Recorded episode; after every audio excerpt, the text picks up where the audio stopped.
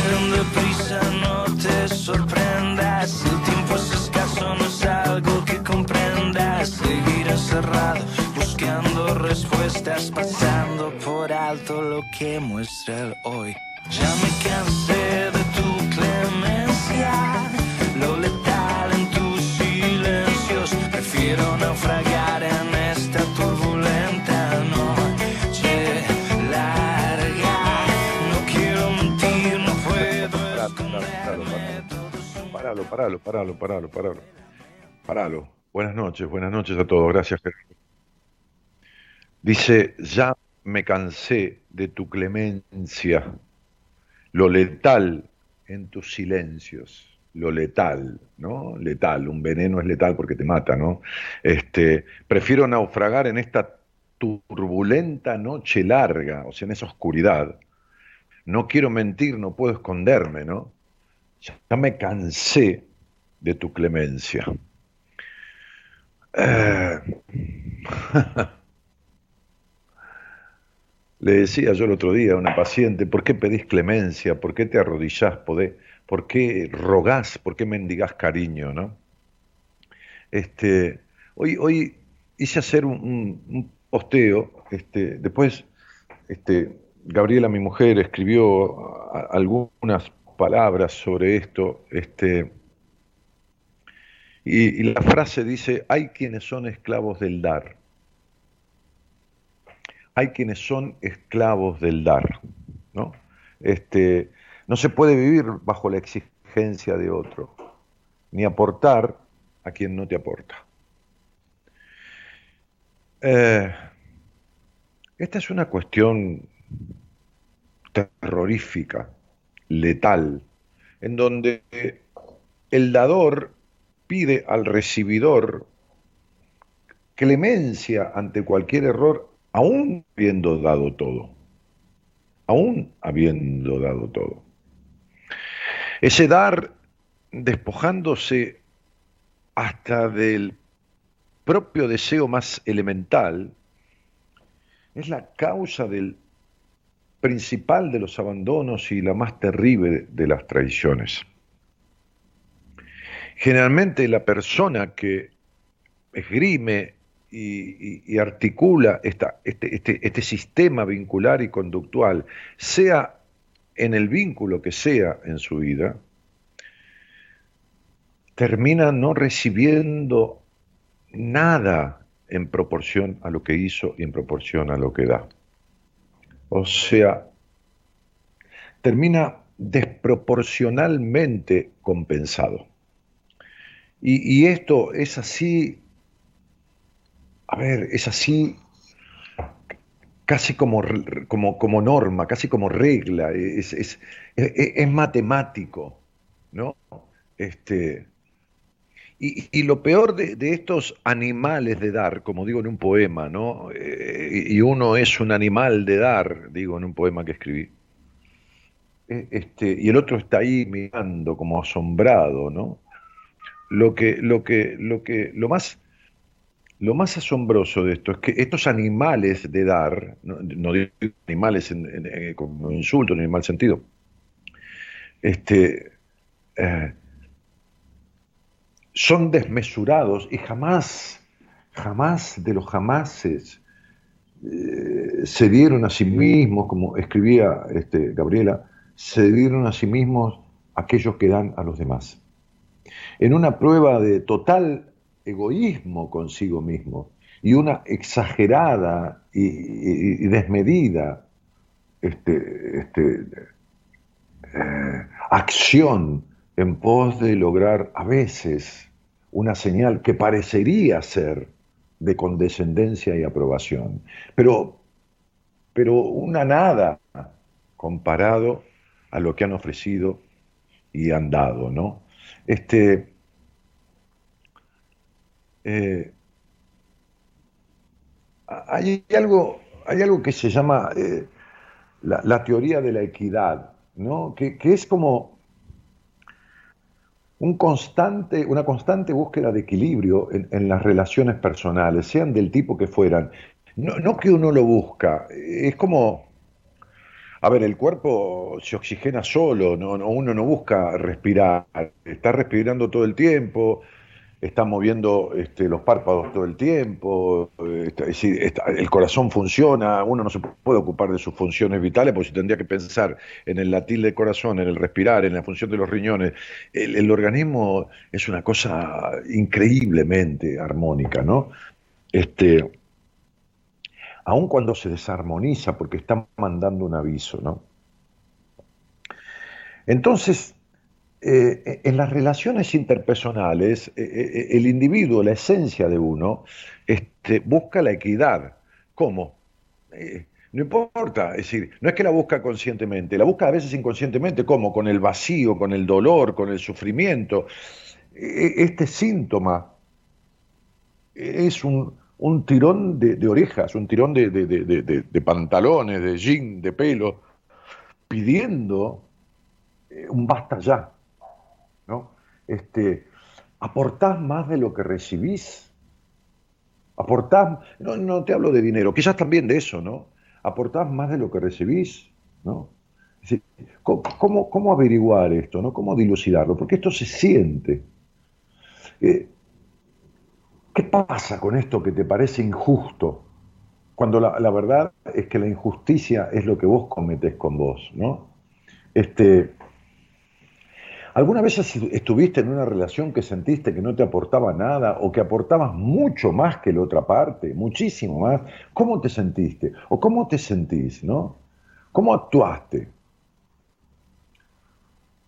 De, de esto es que habla lo que se denomina teoría de la equidad. La teoría, la teoría de la equidad ¿no? Es, un ensayo propuesto por un psicólogo que se llamaba eh, John Adams, eh, allá por el año 1963, un poco cuando nace también de la mano de Carl Rogers eh, la consultoría psicológica, el counselor en Estados Unidos. Este, es totalmente lógico sentirse mal cuando hay una relación que nos aporta en este intercambio emocional mucho menos de lo que nosotros ofrecemos. Es, lógico, es sano, es humano, es coherente, es congruente sentirse mal. Digo, si vos vas a, una panadería, este, digo, panadería, a, comprar eh, un kilo de pan, y, cuando volvés, pagaste por un kilo, y cuando volvés, no sé, tenés una balanza en tu casa y se te ocurrió que no hay un kilo y lo pesás y hay 600 gramos o 700 gramos, te sentís muy mal con eso. Quizás vas y reclamás o no reclamás y vas de vuelta otro día y si te pasa lo mismo o te dan 800 gramos, te volvés a sentir mal y no vas más. Sin embargo, hay algo en, el origen eh, vincular de, los individuos, de las personas, que hace que en muchos casos, cuanto menos están recibiendo, más se esfuerzan por el dar. Por supuesto que tiene una razón, que la razón es concreta, que, se descubre, que, yo hablaba hoy con una señora en una entrevista de primera vez y le explicaba todo esto, este, de dónde viene y por qué. Entonces, digo, este, eh, es lógico sentirse mal, ya por un par de panes menos que los que uno pagó. Imagínate vos, por el cariño, el amor, o, por, la, gratitud que el otro no da, o, por el trabajo realizado y que no te lo reconozcan en tu trabajo, o que en una sociedad eh, comercial que estableces con alguien, de, tu socio no reconozca tu dedicación o, no reconozca tu participación con el dinero o lo que fuera, ¿no? Este, este, este dar para recibir poco este dar mucho y recibir poco, en lo que fuera. Este, y esto, esto, esto corre para cualquier tipo de relación. Este, la, felicidad, decía por ahí eh, eh, Thomas Merton, un tal Thomas Merton, la, felicidad no, es una cuestión de intensidad, sino de un equilibrio. El bienestar es una cuestión de equilibrio, de orden, de ritmo, y, de armonía. E, e, eso es el bienestar. ¿Entre qué? Entre la responsabilidad y la libertad, entre el dar y el recibir, entre, entre este, lo formal y lo lúdico. Es una cuestión de orden, de, ritmo y de, equilibrio. ¿no? Este, ¿Qué es esta teoría de la, de la equidad? ¿no? Este, eh, es una teoría que podríamos encuadrarla dentro de la psicología social, que también puede aplicarse en el ámbito de la psicología organizacional. ¿no? Este, el objetivo es explicar que cuando sentimos que hay una relación de desigualdad entre lo que aportamos y lo que recibimos, sea de cualquier tipo la relación, no estoy hablando solo de, de amores, de amoríos, este, este, las personas tendemos a buscar el equilibrio de manera consciente o de manera inconsciente en esas relaciones. cuando se busca de manera inconsciente es cuando el cuerpo enferma o cuando hay sensación de vacío, enojo terrible, eh, melancolía, bueno, lo que fuera. Este, entonces, esta teoría tiene varias facetas, ¿no? Es decir, la comparación entre lo aportado y lo recibido, este, la fuerza, la motivación o la tensión, la tensión que a uno le produce, la tensión que uno le produce, que proviene del enojo, del reclamo interno, porque hay gente que no se anima ni a expresar esa injusticia, ¿no? El paso a la acción, ¿no? Ante esta disonancia, ante este, este, este desequilibrio entre este dar y este recibir, ¿no? Este, esa sensación de desequilibrio propiamente dicha, hace que, debamos actuar de diferentes maneras, ¿no? Es decir, o reducir e, ese esfuerzo que no sirve de nada, porque lo que sirve en una relación o cualquiera fuera es la dedicación, no el esfuerzo. Reducir, ¿no? E, ese sacrificio o bajar de la ilusión, ¿no? Es decir, basta de ilusión, basta, basta de ver en el otro algo que el otro no es. O sea, Basta de armar historia de colores cuando todo es oscuro, blanco, gris o negro, ¿no? O sea, oscuro o incoloro, ¿no? Este, entonces, eh, o, plantarse y exigir eh, y decir, este soy yo, si, te alcanza bien, pero no me alcanza lo tuyo, y si no me alcanza me voy. Eh,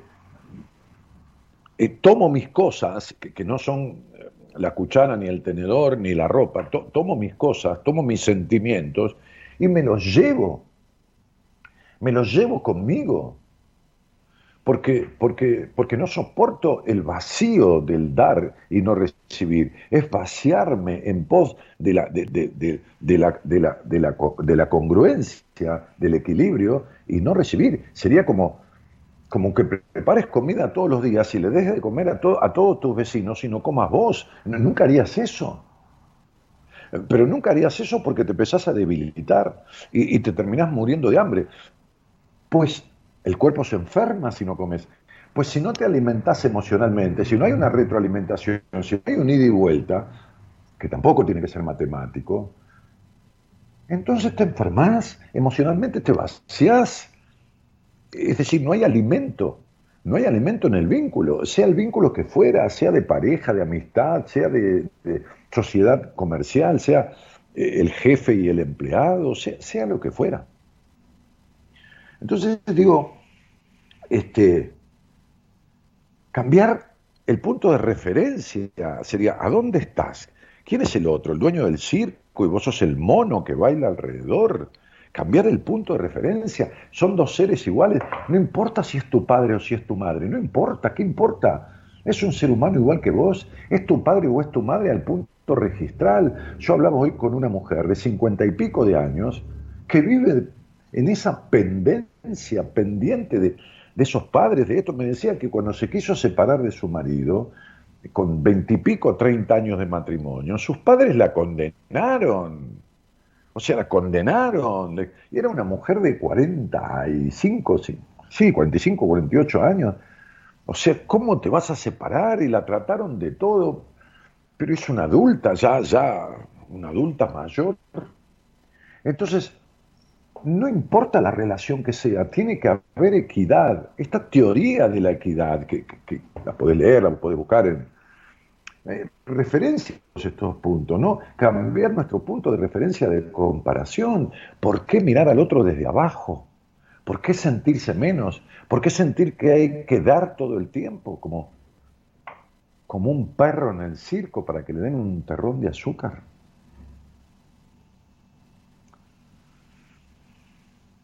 Este, y en esto es necesario, ¿no? Este, explicaba este, este psicólogo, este, allá por, por mediados del siglo pasado, eh, este, eh, salirse del autoengaño, porque las personas así acuden al, al, autoengaño. No, eh, lo que pasa es que está nervioso o está nerviosa, lo que pasa es que hizo esto por tal cosa, y se viven justificando esta cuestión.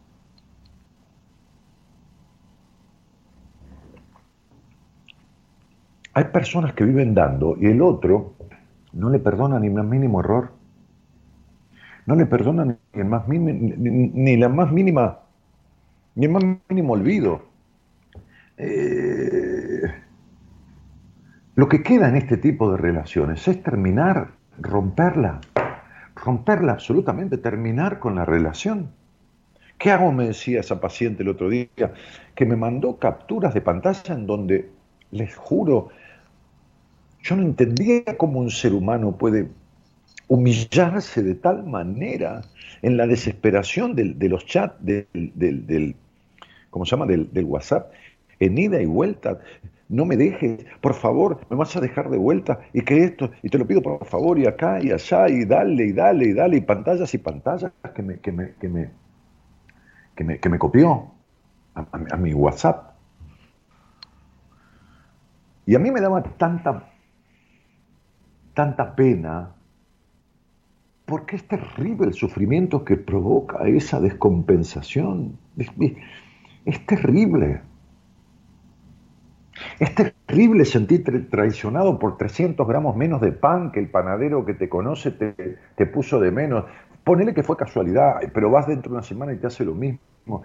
Es terrible, son tres, tres panes, 300 gramos o, menos. Imagínate lo que es en un vínculo, en una relación de cualquier tipo, de padre, de madre, no tener reconocimiento nunca, no, esto, y encima fustigarte por los errores. Es un tema que es necesario que yo lo tratara, que no sé si lo he hablado con, esta fundamentación o, extensamente, no importa, pero porque lo veo a cotidiano, lo veo, lo veo, lo veo a diario. Y entonces, digo, es necesario recapacitar, es necesario tomar en esta teoría de la equidad, este, qué bueno, es un pensamiento que otros tomaron y también ampliaron, este, simplemente es reconocerle a quien la esbozó en el año 63 del siglo pasado, este, este, hace 60 años, este, eh, un, desarrollo de postulados con respecto a esto. Este, las opciones que disponemos en esta disonancia cognitiva eh, eh, son múltiples, pero, pero es necesario movernos de ahí, movernos del autoengaño.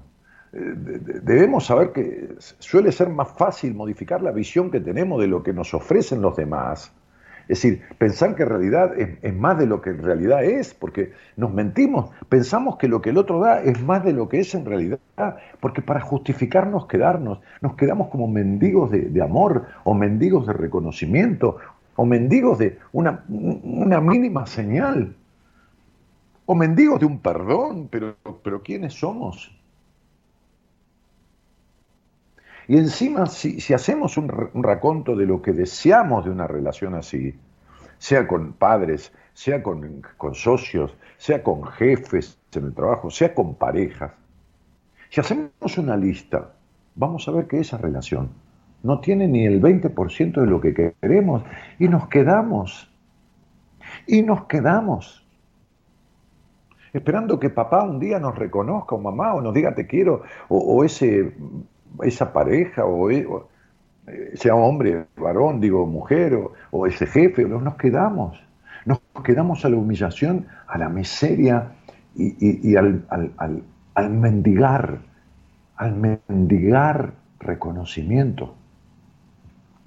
Entonces, carecemos del autorrespeto, de la autodignidad, en delimitar nuestras elecciones.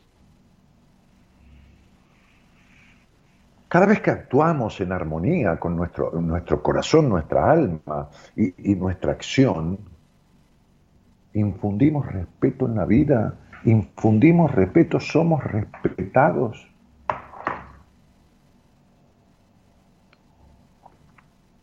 Cada vez que somos honestos con esto, cada vez que somos honestos con lo que sentimos, no disfrazarnos de esto, de lo otro, de nada. Es así de sencillo. Cada elección importa, pero lo que importa es la elección de uno. Si te dejas de elegir todo el tiempo, si no te elegís y elegís a cualquiera antes que a vos, y cualquiera es tu papá y cualquiera es tu mamá también, es cualquiera. Es decir, es padre y madre eh, hasta que son mayor de edad, después es un tema legal, nada más. Después sos una mujer y tu padre un, varón, después sos una mujer y tu madre otra mujer. Entonces el respeto no, no es algo que se debe tener, el respeto es algo que se tiene que merecer del otro. No es que uno debe tenerlo, no es el mandamiento judeo-cristiano honrar padre y madre. ¿Por qué honrar padre y madre? Decir, las barbaridades que tengo en las historias de los padres y, las madres. Algunas y algunos. ¿Qué honrar qué? Yo escribí en mi libro Diez Mandatos un capítulo entero sobre ese tema. ¿Honrar por qué? Honrar a quien merezca la honra.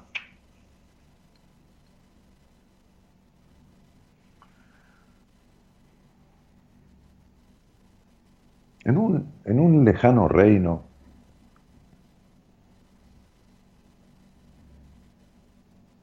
tiempo que, que fue anterior, pretérito, y que no tengo certeza de cuándo ocurrió. Hay una historia que dice que había un sirviente que había cumplido con las tareas que el rey le encomendaba durante 10 años, que el padre de él había sido sirviente del rey y que eh, ese hijo continuó siendo uno de sus sirvientes y, y uno de sus súbditos y siervos más allegados. Cuenta la historia que este rey era un rey soberbio, exigente, rigurosísimo, y que cuando alguien cometía alguna cosa, algún delito cercano a él, tenía una jauría de perros salvajes y voraces y mandaba, entre, otras formas de castigo, porque tenía varias, mandaba a esta persona a ser echada en el foso de estos animales voraces, sangrientos y mortales. Así como, como solía suceder en la Roma antigua cuando echaban a los cristianos o, a otros a los leones, que los devoraban a un pozo con leones. También ha sucedido en otras culturas en pozos con serpientes o con, o con, este, este, con lagartos, cocodrilos. Pero, pero este rey, dentro de, las reprimendas terminales que tenía, y cuenta esta historia que ese siervo, que había sido hijo de otro súbdito siervo del rey, un día cometió una falta de descuido importante de algo que el rey le había encargado. Entonces, inmediatamente, el rey llamó a uno de sus lugartenientes, que por supuesto custodiaban la sala del rey, y le ordenó que echara al siervo a, la jauría de estos perros. Bueno, jauría y perros es como una redundancia, pero este, que los echara, que lo echara en las fauces de estos perros.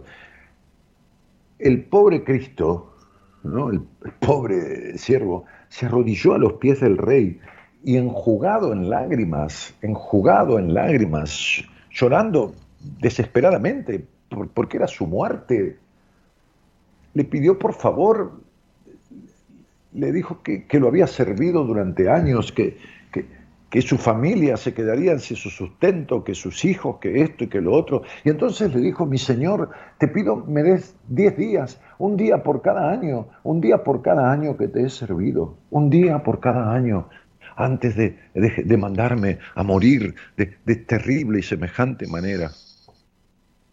Y el rey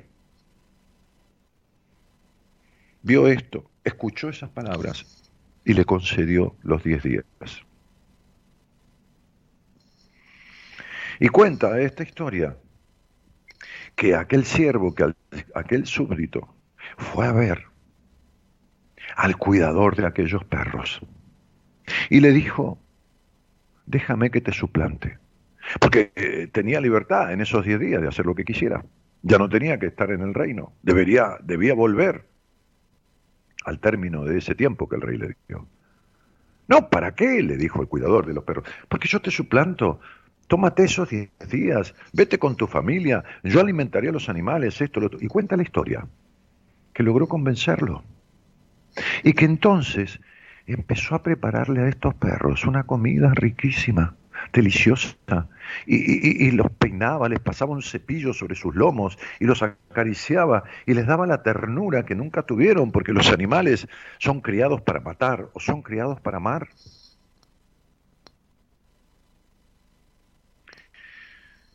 Y al cabo de los diez días se presentó ante el rey.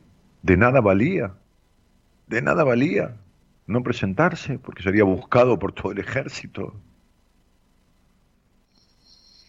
Y cuando se presentó ante el rey, el rey le dijo, tuviste tus diez días, que se cumpla la condena.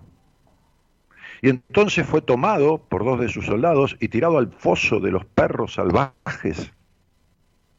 Y el rey era tan, tan, tan sanguinolento, tan terrible, que a veces acudía a mirar ese espectáculo y cuando llegó al borde de ese espacio, los animales saltaban sobre el siervo, sobre el esclavo del rey, le lamían los pies y jugaban con él.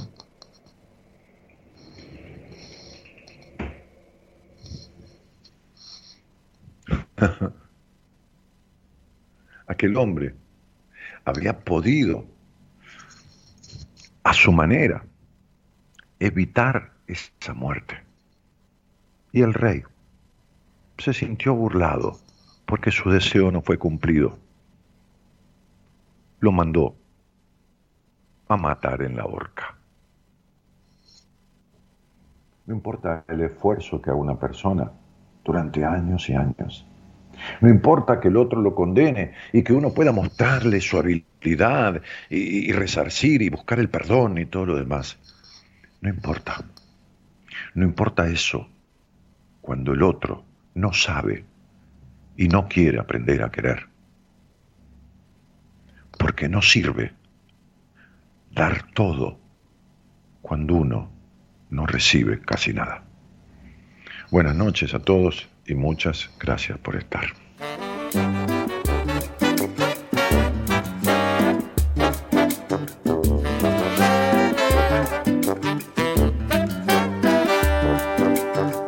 En el circo de la realidad, solo hay reflejos de la realidad.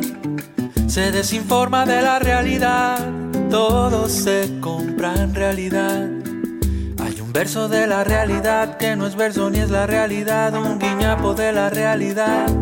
Apenas en el circo de la realidad, la gente piensa que la realidad es el deseo de la realidad y todo vale en realidad. Hay un trozo de la realidad, hay un juego de parcialidad, un impulso de perversidad obscena pasen y vean monstruos heridos de dos cabezas. Ponga aquí su intimidad, hable aquí de su dolor, venda su fugacidad. Pasen y vean las confundidas y los sorteras. Muestre aquí su vanidad, haga un alto en su pudor, que mañana Dios dirá. Circo de la realidad. Hay un desprecio por la realidad, un desencuentro con la realidad. Todo se compra en realidad. Tomas falsas de la realidad, paraísos de caducidad, exorcismos de felicidad. Santera en el circo de la realidad. Hay un recorte de la realidad. Solo fantasmas de la realidad, bolsas de en realidad. Inversiones en publicidad, decepciones en capacidad, intenciones de complicidad. Grosera, pasen y vean. Monstruos heridos de dos cabezas. Ponga aquí su intimidad, hable aquí de su dolor, venda su fugacidad. Pasen y vean las confundidas y los sorteos aquí su vanidad, en su pudor, que mañana Dios dirá. Pasen y vean monstruos heridos de dos cabezas. Ponga aquí su intimidad, hable aquí de su dolor, venda su fugacidad. Pasen y vean monstruo de dos cabezas en este circo de la realidad. Qué tema, ¿no? Manera de escuchar la apertura de, Gerardo y de, buscar este, un tema acorde, ¿no? Improvisar ahí este, en, la búsqueda de, su discoteca mental o, virtual, este, un tema que, que, acompañe lo que uno está queriendo decir y comunicar. ¿no? Este, pasen y vean en el circo de realidad este monstruo de dos cabezas, ¿no? Así estamos en ese tipo de vínculos, con dos cabezas, ¿no? Una que quiere obsesivamente lograr del otro y la otra que le va tironeando para atrás con dolores en el cuerpo, con, dolores en el alma, con vacíos, con, con estados de ánimo deplorables. Eh, bueno, nada, por ahí va la cosa, ¿no? esto es un poco lo que yo quería expresar. ¿no? Johis Chakur dice, hermosa historia, este, excelente introducción, dice Marcela San Pedro. Este, te admiro, dice eh, Estela Maris, gracias. Eh, buenas noches, excelente historia, dice Paula Barrios. Muy buena historia, dice Karina Cáceres. Y así Silvana Belinche, Maricel. Este, amo a Daniel contando estas historias, dice Paula, mi luchas. Mi luchas se llama. Mil luchas. Mil peleas, mil luchas, mirá. Mil, es mil y buchas, ¿no? Pero, pero vos fijate, ¿no? Fijate, ¿no? Si, tomamos un lacaniano, porque Lacan era el terrible de, las palabras, ¿no? Discípulo de Freud, escindido, contrario a Freud, luego, ¿no? Este, este, este, no hay peor astilla que la del mismo palo, dicen, ¿no? Bueno, entonces, mil liuchas, mil, mil luchas. ¿Eh? Yo, yo diría, ¿qué haces, Paula? Mil luchas. Como a veces veo personas que se llaman alegre de apellido y tienen una tristeza que pueden vender tristeza y hacerse millonarios, ¿no? Este, genial, Dani, dice Miriam Marosini, este, y Gabriel que aplaude, tal cual, dice Abumoni, ¿no? tal cual será lo que le pasa. Pagué un precio muy alto por hacerme respetar, dice Vero Nocera Velázquez. No te has hecho respetar, tanto si pagaste un precio tan alto. Porque, porque la compensación por hacerte respetar es mucho más alta que cualquier precio que pagues. Entonces no te has hecho respetar del todo. O Verónica, en esta idea tuya, pseudo de hacerte respetar, seguís con tu necesidad de aprobación, esperando que el hacerte respetar te traiga el reconocimiento una vez por todas, cosa que tampoco viene. No, no, no, no, no. No, no, no. Hayas pagado el precio que hayas pagado, si es con plata sale barato, porque todo lo que se compra con plata sale barato. Y si es con esbozar, y, si es con elevar tu dignidad al lugar que debería estar, entonces no te tiene que preocupar el precio que pagues, quiere decir que nunca fue tan alto. Este, excelentísima apertura, dice Martín Cueto, buenas noches, dice Mónica González, los seres espirituales no, manejamos tanto la mente, pensamos, el otro soy yo, dice Violeta Calvo. Pero lógico, porque el otro siempre es uno. Y si no manejas tanto la mente, terminas diciendo pensamos. Date cuenta la contradicción. No manejamos tanto la mente, decís pensamos. Y pensar es la mente. Pensamos el otro soy yo. Todas las relaciones son espejos. Todas las relaciones el otro soy yo.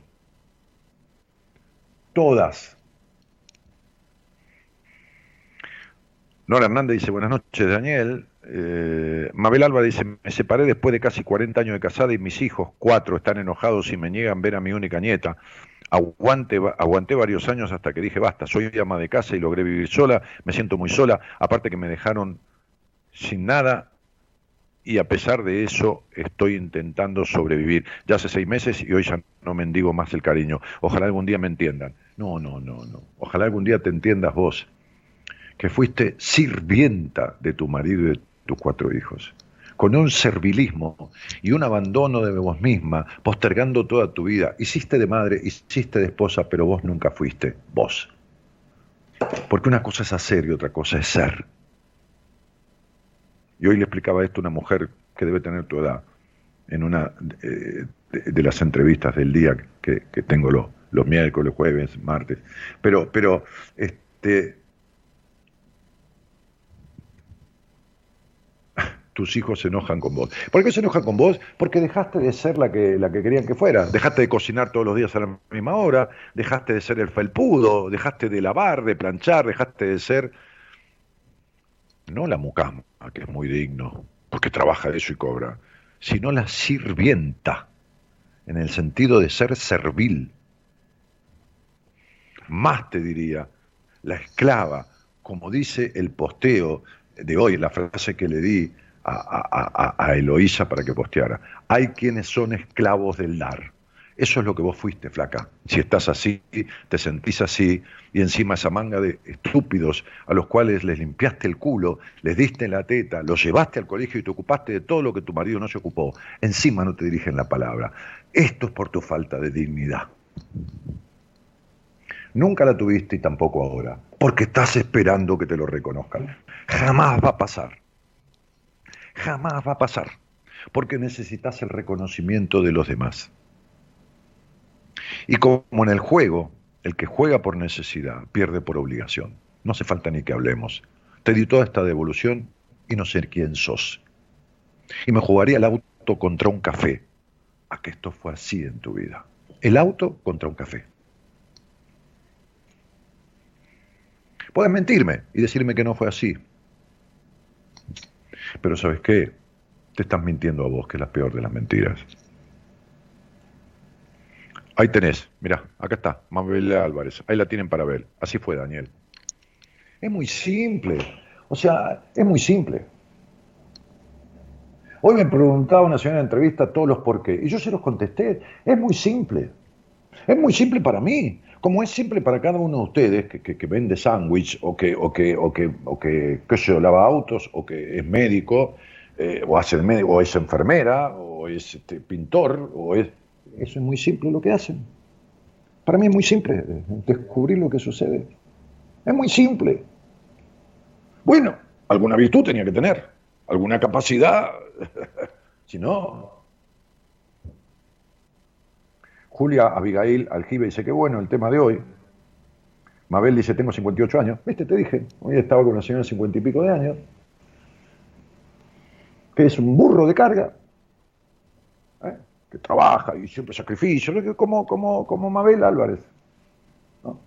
Esperando el reconocimiento, esperando, esperando el maná del cielo. ¿Qué mierda va a venir el maná del cielo? ¿Qué, qué, reconocer? ¿Qué, qué...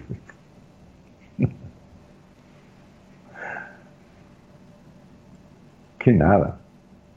Dani, qué bueno encontrar en el Facebook. Un abrazo, dice Cristina Arroyo Galván. Este, Sin dice, hola Daniel, yo mal con mi pareja, siempre me quiere dejar y ve solo mis errores, nunca de él.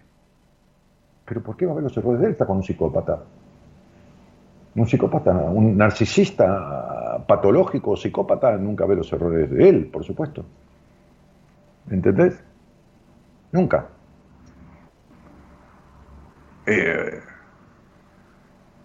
yo hoy, hoy me mandaba un, un amigo, psicólogo, una locución, una grabación, como un posteo de, Instagram, estas cosas que uno graba de un conocidísimo psicólogo este, argentino que encima es religioso, o sea, encima es este, pastor.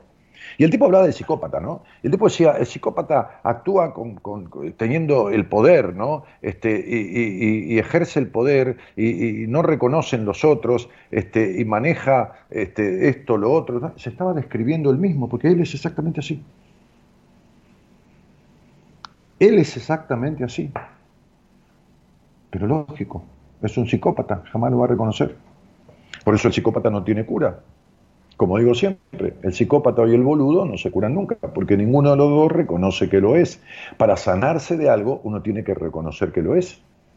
El problema del psicópata es que conoce la realidad, porque no es un esquizofrénico, por ejemplo, con todo respeto, o un loco,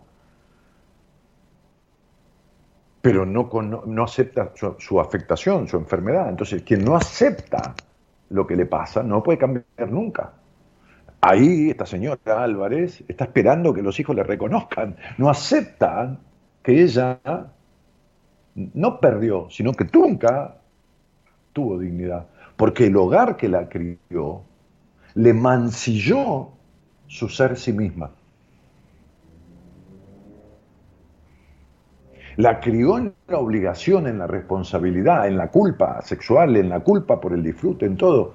Me juego no el auto, el auto y todos los muebles de mi casa contra un café. Me juego que tuvo sexo para procrear, pero que nunca disfrutó plenamente de su intimidad. Ya lo estoy viendo. Me juego que tiene un vacío existencial que por más que dio como un animal de dar, jamás tuvo el alma llena. Me juego todo lo que tengo contra un café. Si gano, gano un café. Si pierdo, pierdo todo lo que tengo. No necesito nada para saber lo que le pasa al otro. Esta es mi capacidad, como cada uno de ustedes tiene la suya.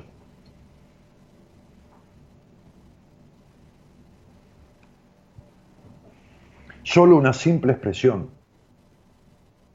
solo un, un movimiento de su acción, un reclamo, una manifestación de su accionar conductual cognitivo. Listo, ya está. Y el nombre, ni fecha ni nada.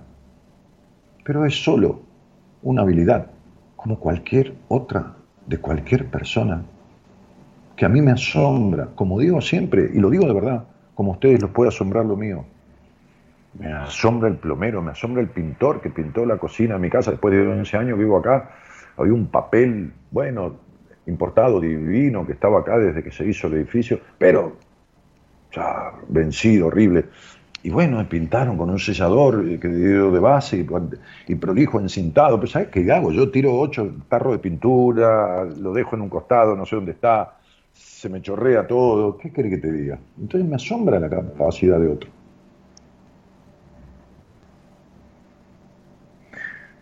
Soy Joana Anaí, hermosa temática, me parece que es el tipo de relaciones que manejo en mi vida, tanto con mi mamá como con mi pareja. Sí, lógico, que tu mamá te los, te los instaló, este, por eso tenés seis y cuatro, por eso tenés ese sentimiento de soledad tan perra, soledad perra, soledad desposeída, soledad del alma, soledad de vacío de uno mismo, soledad que duele soledad que empuja, soledad que hunde. Eso es lo que vos sentís.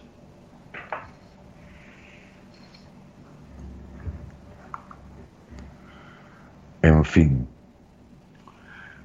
Bueno, nada, qué sé yo. Si alguien quiere hablar conmigo, este, tenía un llamado que, te había pasado yo, que había de, alguien de de Colombia, que se la gente muchas veces me escribe, me deja su teléfono para hablar en, Instagram, yo lo paso, háganlo si quieren, ¿eh? y yo se lo paso a la producción, pero después les da miedo, cuando lo llaman apagan el teléfono, pasan todas estas cosas, ¿no? Y, lógicamente, ¿no? Es el abandono, es el abandono de sí mismo, ¿no? Sí, ahí tenés, contestan Yogis Chakur, sí, duele y mucho. No, no duele, vos te haces doler y mucho. Vos no recurrís a nadie para resolver esto. Vos te enterrás. No, vos no te involucrás en vínculos, vos te enterrás en los vínculos. Hay personas que se entierran en sus vínculos, de, lo que sea, ¿eh? de trabajo. Hay personas que se entierran en su profesión.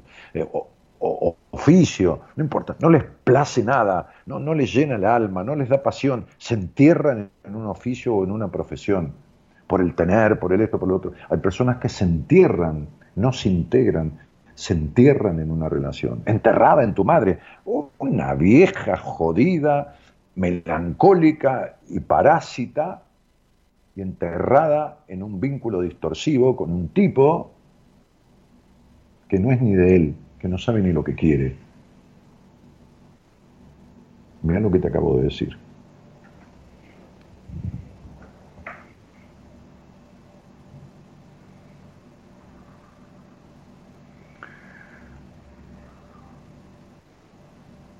Maggie Besus dice, tenés las palabras justas. No, mi vida, el cielo, tengo las palabras justas para vos, porque te coincide. Hay otro que me escucha y dice, este es un tarado, quién sé qué, qué es.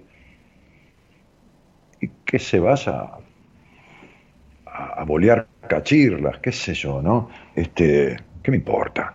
Sí, sí, sí. Hoy le decía en una de las entrevistas a una señora, ¿vos te imaginás si yo tuviera que pensar, porque ella piensa todo, a ver qué van a pensar los demás de lo que ella piensa, o qué van a decir los demás de lo que ella hace, o qué van a hacer. No, vos, eh, o una chica fue que le dije, bueno, no, no me acuerdo, no importa. Este, a quién fuera. ¿Vos te imaginás, le decía yo, si yo tengo que hacer una apertura en la radio y pensar en que lo que voy a decir le tiene que ir a todo el mundo, y sobre todo que yo no soy un tipo de palabras, ¿viste? Ay, zaraza, zaraza. No, te podrá gustar, no te podrá gustar, con todo derecho, que te guste, que no te guste, eso, eso está, por supuesto, ¿no? Ahora, zaraza, zaraza, boludeo, la, la, la, la, la, no. Entonces yo, que soy un tipo claro, contundente, no importa, es mi verdad.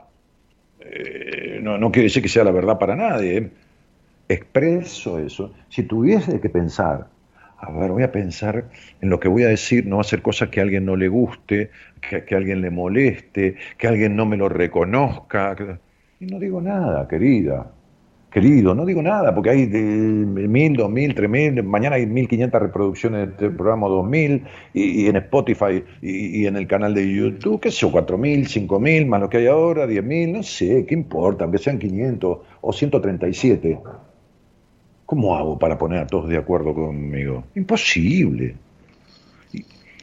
Y, con todo cariño, ¿a mí qué me importa? Porque si yo tuviese que arbitrar las palabras necesarias para que todo esté de acuerdo, exploto, no tengo nada para decir, me tengo que callar la boca. Si estamos de acuerdo, mejor. Si alguien me quiere y, me, y, tiene conmigo una empatía, mejor. Yo, yo que soy estúpido, ¿qué, deseo? Pero deseo eso. Ahora, yo decirte lo que vos querés escuchar para que vos este, me aplaudas o, estés contento. Pero no, pero no, olvídate. No, no esperes de mí nunca eso. Hugo Ríos dice, hay personas que les llena dar más que recibir, porque saben por cuero propio lo que muchas veces se necesita, pero lo importante desde mi punto de vista es hacer las cosas que te llenen. Pero ¿y qué tiene que ver eso, campeón? Teresa de Calcuta este, este, se la pasaba cuidando enfermos y limpiándoles el culo en todos los países del mundo en donde no entendía ni siquiera lo que hablaban, pero le daba felicidad a eso, ¿qué tiene que ver? No esperaba que le dieran las gracias, ni que le dieran el premio Nobel, ni que no... Gandhi, lo mismo, ¿entendés? Este, este, eh, Gandhi, lo mismo liberó la India eh, eh, con su pacificación. Y, nunca le dieron el premio Nobel, se lo dieron a Obama que, invadió Irak, o sea, y mató un montón de gente. O sea, no, no, no, no, no estoy condenando nada, estoy simplemente describiendo. Creo que hay personas que tienen A mí, te digo esto, mirate, a mí me encanta regalar. Está escuchando el programa eh, Fabio, un muchacho que recién hablábamos, que es amigo y que me provee de los vinos que yo tomo de vez en cuando, de estas bodegas boutique que, él conoce, este, y, él sabe que me encanta regalar. Cada dos por tres estoy mandando una caja de vino a alguien que conozco por alguna situación. Y me cuesta más recibir regalos. Vos me traes un regalo y me encanta, sí, pero me da cosa, ¿viste? Porque me encanta más regalar. Y no es por necesidad de aprobación ni por nada. Pero no espero el reconocimiento del otro. ¡Oh! no, uy, qué maravilloso que sos. Por supuesto que hay gente que disfruta mucho del dar. ¿Sabes cuándo disfrutas del dar? Cuando no te importa lo que vas a recibir. Yo estoy haciendo esto y si me aplauden, me aplauden. Si está la mitad descontenta, está la mitad descontenta. Si hay tres cuartos descontentos y un cuarto contento, quédate tranquilo que todos no me van a reprobar. Es imposible. Es imposible. Todos no creen en Dios y todos tampoco creen en Dios. Entonces, nada es absoluto. Pero por supuesto, es una verdad de perogrullo el hecho de que hay personas que les gusta, pero disfrutan esto, no como esa señora que está sumida en la peor de, las desidias y las soledades de su vida, o como la otra piba que con la madre y el novio y esto es un desastre su soledad. Se vive dando, se saca la piel para que lo quieran y está hecha pelota. Uno puede disfrutar del dar, puede ser un médico sin frontera, puede ser, qué sé yo, cocinar todo el día para un comedor, este, este, gratis, sin... ¿Qué problema hay? El problema es cómo cuernos te sentís mayoritariamente en tu vida. Y entonces ahí te das cuenta que lo que estás haciendo no sirve para nada. O que sí sirve. Hola, buenas noches. Hola, buenas noches. ¿Qué tal? ¿Cómo estás? Bien, gracias. Bueno, ¿de dónde eres?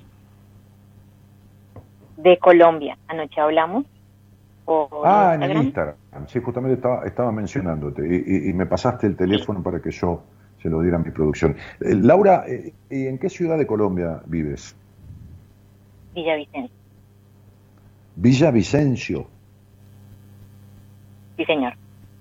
¿Y, queda esto a cuánto tiempo de, Bogotá o de, de alguna de las ciudades más conocidas, ¿no? Más grandes. De Bogotá queda a dos horas, dos horas y media aproximadamente. Ajá. ¿Y, ¿Y con quién vives ahí? Con mi hermana y con mi mamá. Ajá. ¿Y qué haces de tu vida? Bueno, pues yo soy arquitecta. Trabajo, estuve trabajando hasta diciembre en el área de interventoría de obras y en este momento... ¿En el área? ¿En el área? Perdón, no te escuché. De interventoría de obras y proyectos. Ah, eh, interventoría le llaman eh, ahí del municipio donde vives a, la inspección de obras, este, de, los avances de obras particulares y todo eso. Sí, señor, correcto. La supervisión y el seguimiento de las obras. Ok, ok, sí, para que estén de acuerdo a plano y las exigencias y el control de la forma de edificar y todo, cumplir las reglamentaciones vigentes.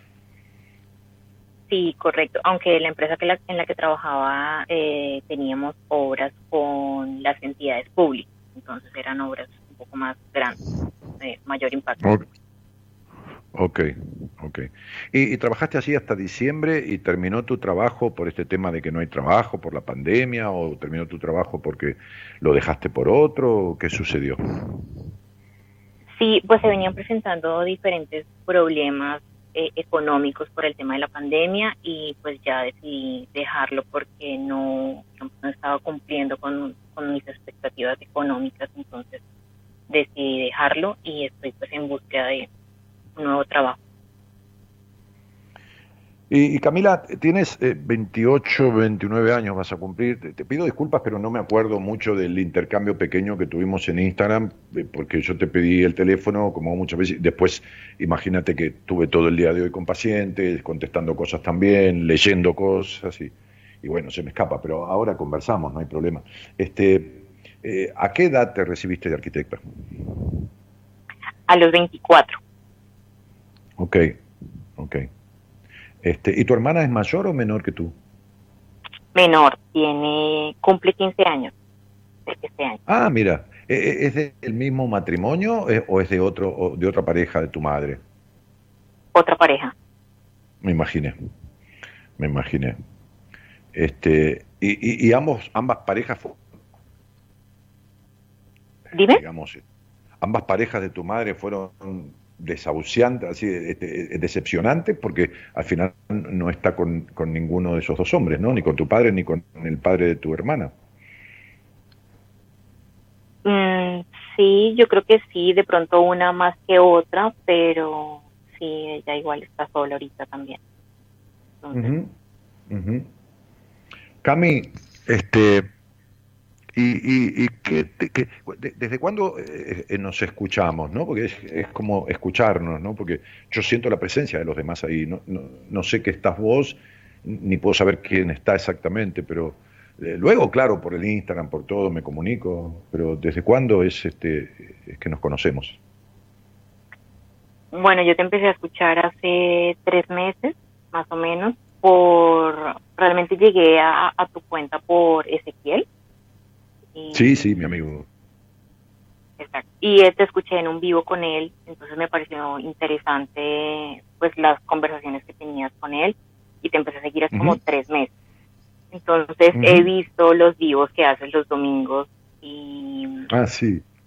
Tenía ganas de, desde hace rato de escribirte, pero me daba cosas. Entonces ya, bueno, anoche tomé la decisión y escribí.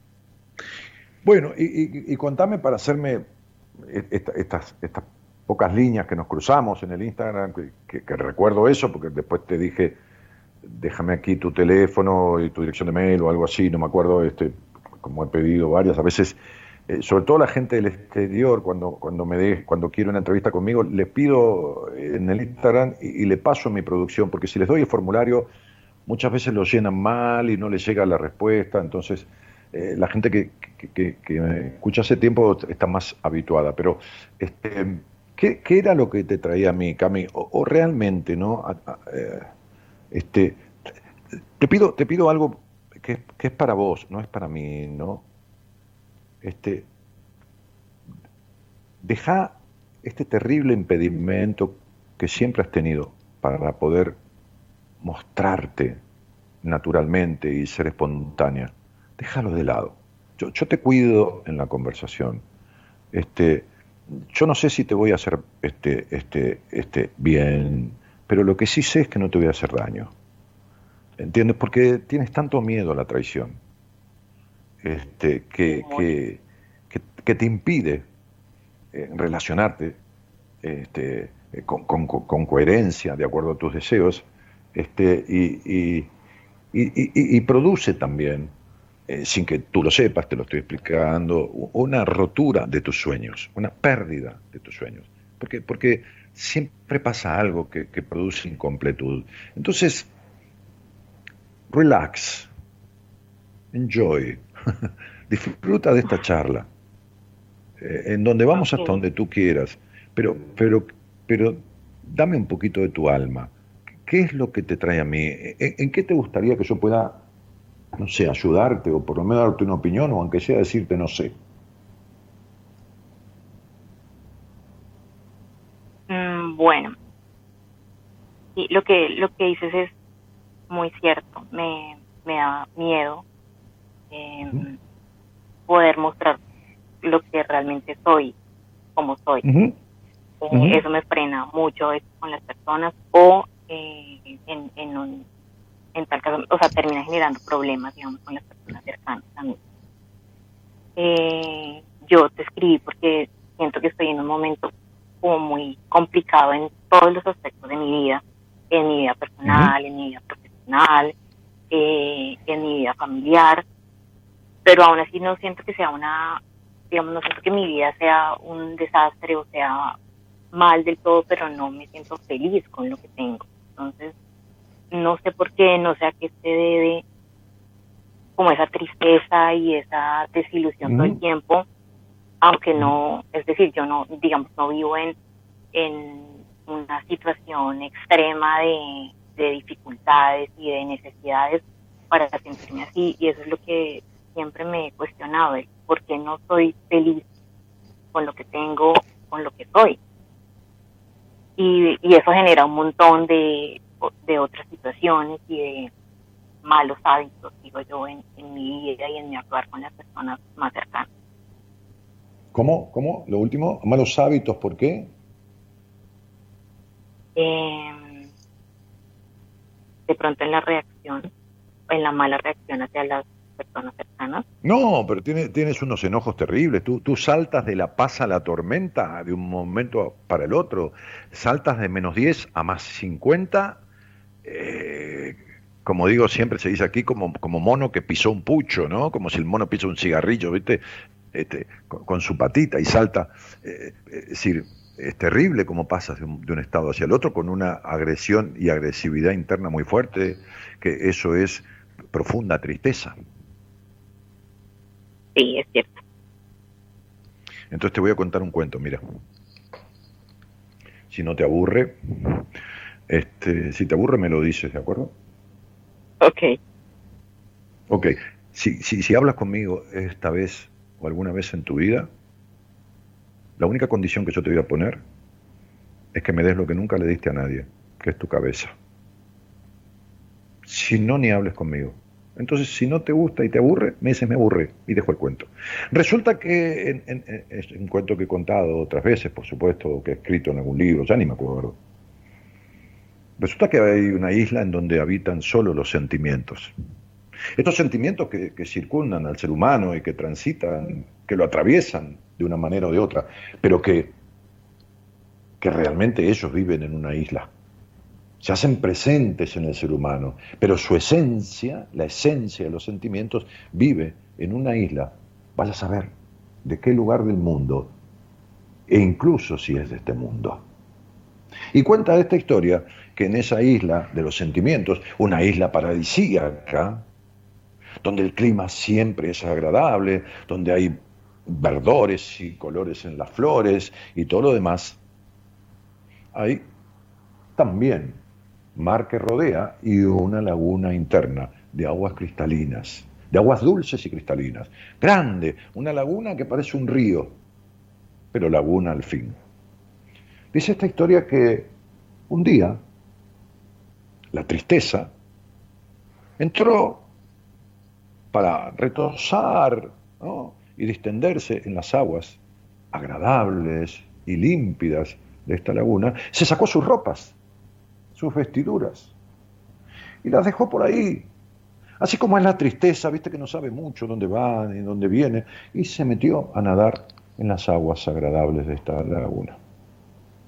Y por otro lado, por la otra punta, allá lejos, ¿eh? porque no era una pequeña laguna, sin ver a nadie, ¿eh? porque no había nadie. Allá lejos, lejos, lejos. Llegó la ira, llegó la violencia, el enojo, la ira. Y cuentan que así como es la ira desenfrenada, se quitó las ropas de un tirón y se metió a nadar en las aguas. Y entonces ambas, que nunca se cruzaron, porque la laguna es inmensa. Nadaron y se distendieron en las aguas, la tristeza relajada mirando al cielo y con sus ojos enjugados en lágrimas, y la ira nadando violentamente y braceando como es la ira. Y llegó un momento que la corriente y el nadar la fueron llevando para un lado y para otro, a la una y a la otra.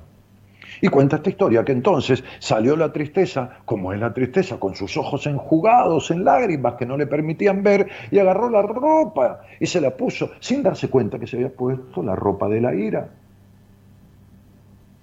Porque salió por otro lado, desconcertada como es la tristeza, y la ira, arrebatada como es, terminó saliendo por un lugar donde no encontraba sus ropas y recorrió alrededor de la laguna hasta que ciega por la ira, porque la ira te ciega, vio un montículo de ropa y se la puso sin darse cuenta que eran la ropa de la tristeza. Y dice esta historia que desde entonces andan por el mundo la ira vestida de tristeza y la tristeza de ira.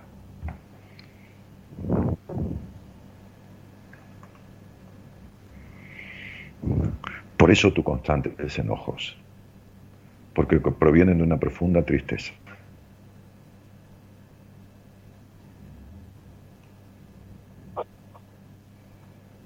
¿Estás allí?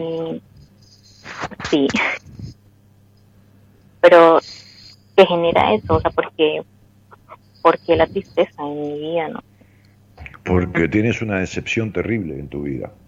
Y porque tu vida ante esta decepción y ante esta traición, se trastocó desde un principio y te fundó la desconfianza, porque eras una niña libre hasta determinada edad, quizás hasta los, no sé, no te puedo precisar, no sé si hasta los 12, hasta los 6, pero la terrible decepción que tienes de tu padre,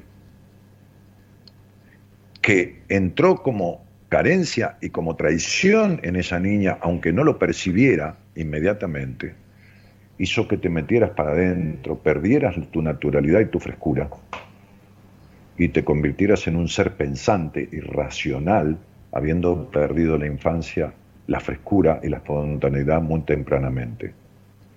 El hogar donde naciste, nunca en ese hogar faltó lo necesario Nunca faltó una cama caliente, nunca faltó una ducha, nunca faltó la comida, pero no hubo protección sana, coherente, emocional desde tu padre. Por eso desconfías tanto, sobre todo de los hombres. Sí, es cierto. Sí, ya sé que es cierto. Mientras eso no esté arreglado, la falta de libertad de tu vida, lo curiosa que sos. Eres una tremenda curiosa reprimida. ¿Me explico lo que quiero decir, Laura? Sí. Mira, te lo voy a decir simplemente. Tú eliges un hombre con el cual un día decides tener sexo. Nunca puedes pararte frente a él y sacarte tu ropa y desnudarte como si estuvieras sola. ni siquiera puedes sacarte el vestido con libertad.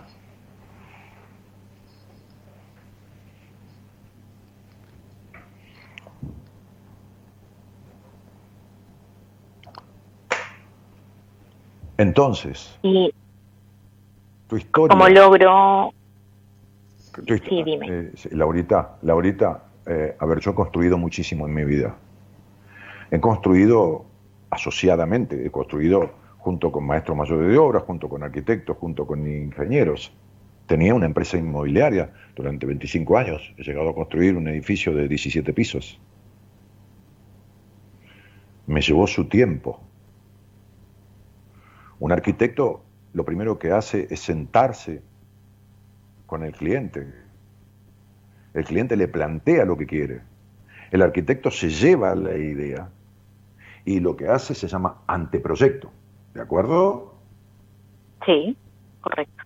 Se junta con el cliente, ve el esbozo en alguna lámina de un, un dibujo, un anteproyecto, y empiezan a, meter detalles. Y mira, este cuarto es muy pequeño, o, aquí vamos a, hacer dos suites, o, o, por qué no dejamos un garaje para una cochera doble para dos autos, o preferiría no hacer la casa en dos plantas, sino en una sola. Y el arquitecto vuelve a reformar ese proyecto hasta que llegan a un proyecto final, después se hace una regla de cálculos en la construcción para sostener la estructura con un ingeniero o una planilla de cálculos, etcétera, y después se comienza la obra, ¿de acuerdo? Sí. Y bueno, esto es lo mismo. ¿Cómo te voy a decir cómo se arregla esto? Si recién estamos conversando sobre lo que deseas y yo te estoy dando precisiones muchas más de las que le da un arquitecto a una persona en el mismo momento en que inician la charla. Pero hay que construir, hay que desconstruir. O sea, esto no es una obra nueva. Si tú tomas una casa y arrancas de cero es una cosa, eh, eh, un, un lote, un baldío, un terreno, una parcela.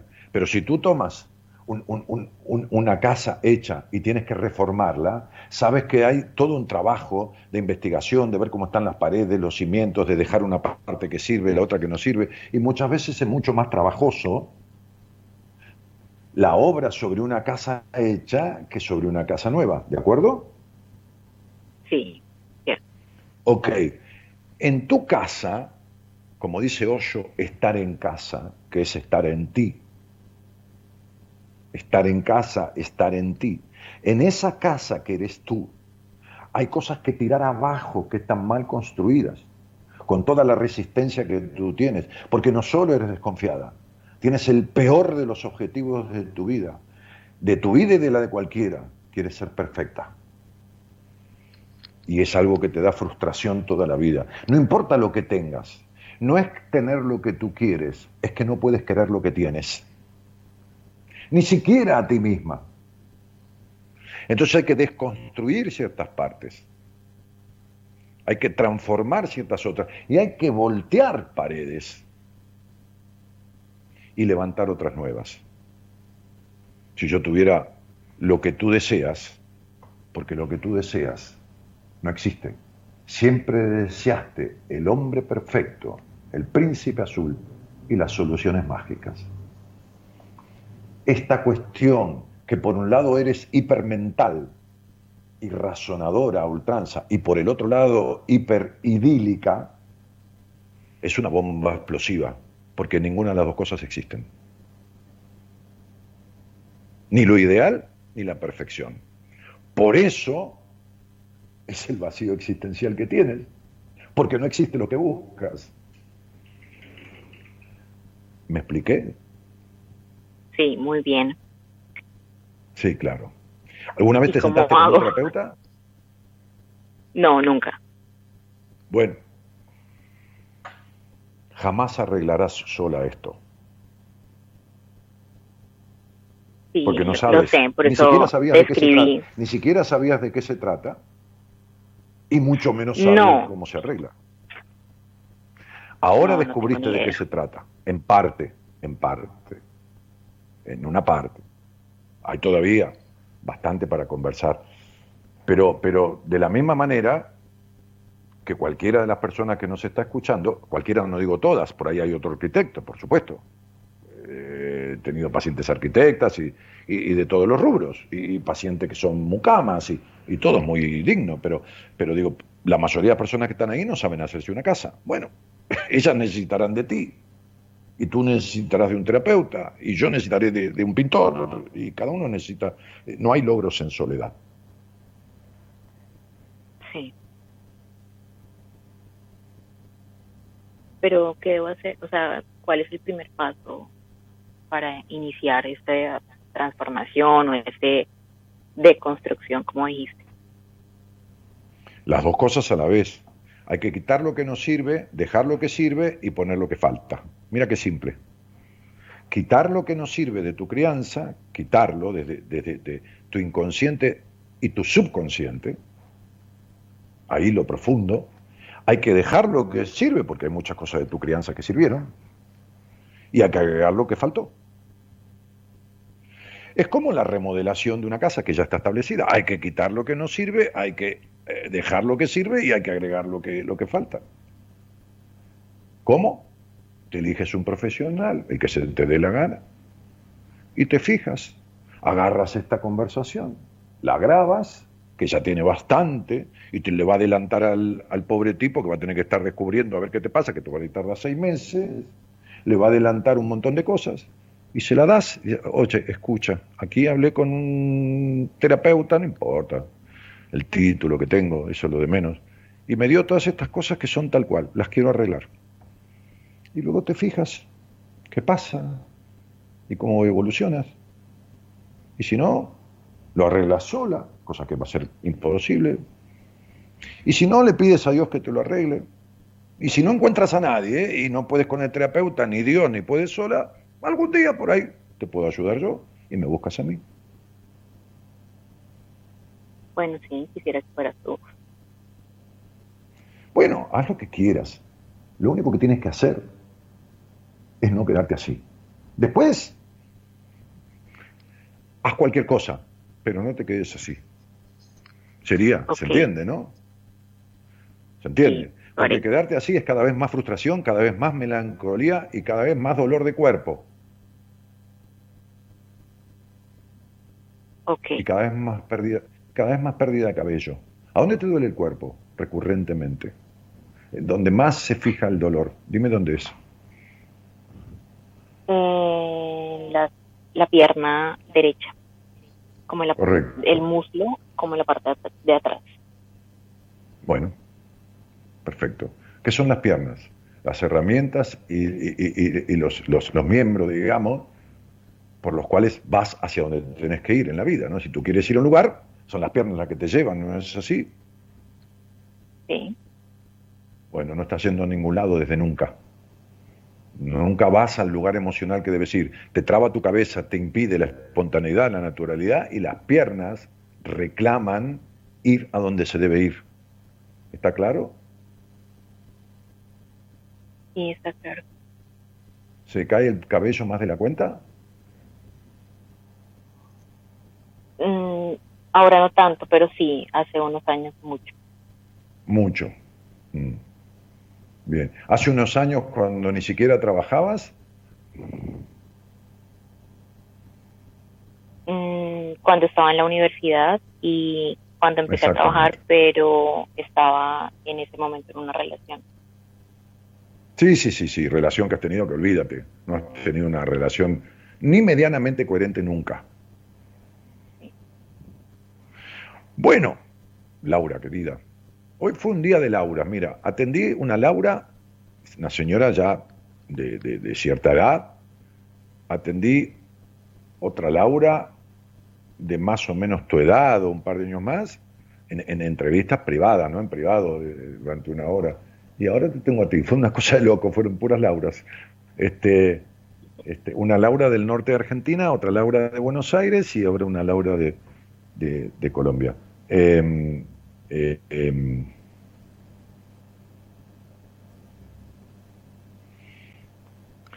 eh, está bueno que hagas algo por esto, porque, porque se, se, resuelve, se arregla, se modifica, se transforma y desaparecen los síntomas. ¿De acuerdo? Hazlo con quien quieras. pero hazlo. Ok. Y, te vas a dar cuenta que estás en el buen camino y, elegiste bien cuando te coincida, como te coincide conmigo la conversación, porque le coincide a tu alma. Pero el otro tiene que ser así, ¿eh? te tiene que empezar a decir, te tiene que empezar a sentir y percibir. Hay gente que es así, ¿eh? quédate tranquila, que yo no soy el único. Es la, es la minoría como es la minoría de los arquitectos que tienen. Mira, un día me dieron una obra para vender, este, este, un abogado que había hecho una inversión, un tipo macanudísimo, este, que lejos de su profesión, viste que hay gente que es buena en su profesión, pero después se pone a invertir dinero y, no conoce. Eh, y había hecho unas construcciones, dos construcciones dentro de una parcela de 12 metros de frente por 28, 30 de fondo, eh, eran dos casas eh, dividida la parcela al medio, o sea, dos casas de 6 metros de frente por el fondo del terreno, ¿de acuerdo? Sí. Ok, eran dos, en dos plantas, en dos plantas, abajo living, este, este, este grande, espacioso, este, un, un, toilet de recepción, una cocina, este, un lavadero atrás, y, arriba este, tres dormitorios, este, eh, dos más pequeños y uno en suite te voy a decir algo que no lo vas a poder creer. Por supuesto lo había diseñado un arquitecto. En uno de los dormitorios, la percha, la percha, donde le llaman percha a ustedes, sí, ¿no? A colgar la ropa, donde cuelga ropa, dentro del placar, dentro del closet. También. Ok, la percha no entraba a derecha. ¿Entiendes lo que te estoy diciendo? Sí, sí te entiendo. Ok, si la percha tiene 30 centímetros, pues el, closet tenía 25. Eso lo diseñó un arquitecto. Entonces tú sabes que hay arquitectos y arquitectos, ¿no es así? Hay terapeutas y terapeutas, hay enfermeros y enfermeros, hay abogados y abogados.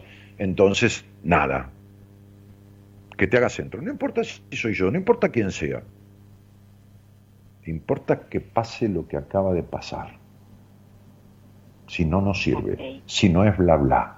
Si no es, bueno, te veo la semana que viene, bueno, ¿cómo te fue? Bueno, no discutas con tu padre, bueno, ¿qué vas a hacer? Este, y todas estupideces. Ok, lo haré, de verdad, gracias por tus palabras. De verdad, gracias a ti por haberme dado esta cabeza tuya que es tan difícil, pero que cuando encuentra un lugar, que es otra persona, descansa en el otro cuando el otro le ofrece esa posibilidad de descansar. Buenas noches y que estés muy bien. Gracias, buenas noches. Chao.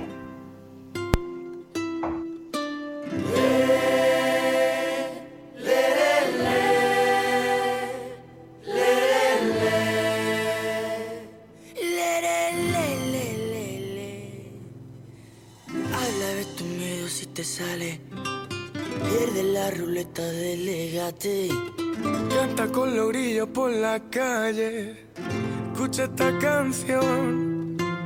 Dime qué sientes al compartir los sentimientos que hablan de ti. Tu ideología hizo tanto sufrir ¿Cuál es tu principio? ¿Por qué? ¿Cuál es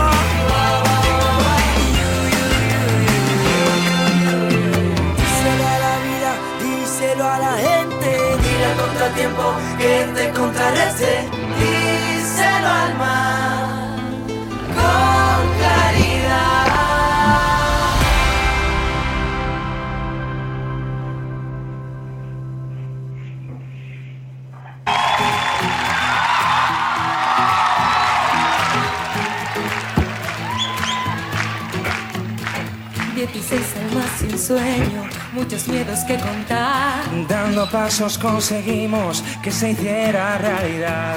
Llegamos con las maletas y una meta que alcanzar. Y una caja de canciones que no dejan de sonar. Y cuando pienses que no puedes más, grita fuerte y lucha hasta el final. Seré tus alas, tu vuelo, que esto acaba de empezar. Y te espero en medio de una eterna despedida. Aquí estamos, ¿eh? Oh,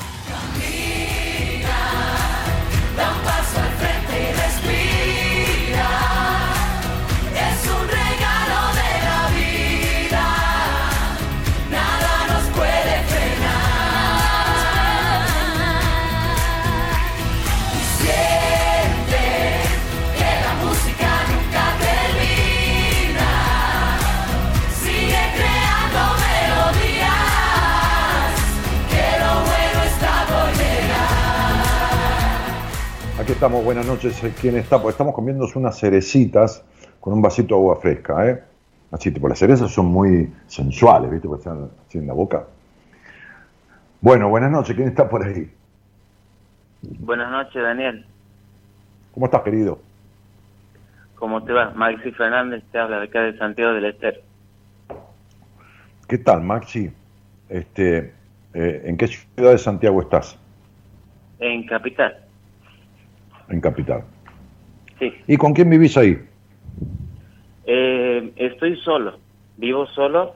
Eh, mi hermano hace un poco más de... Va a ser casi dos años que se fue al sur. Y bueno, somos Ajá. dos hermanos. Él ahora está viviendo con su familia en el sur. Y bueno, yo he quedado aquí en, en la casa, digamos. ¿Se fue al sur? Sí. ¿A, a qué parte? Eh, a Santa Cruz. A Ciudad ¿Está Gallegos.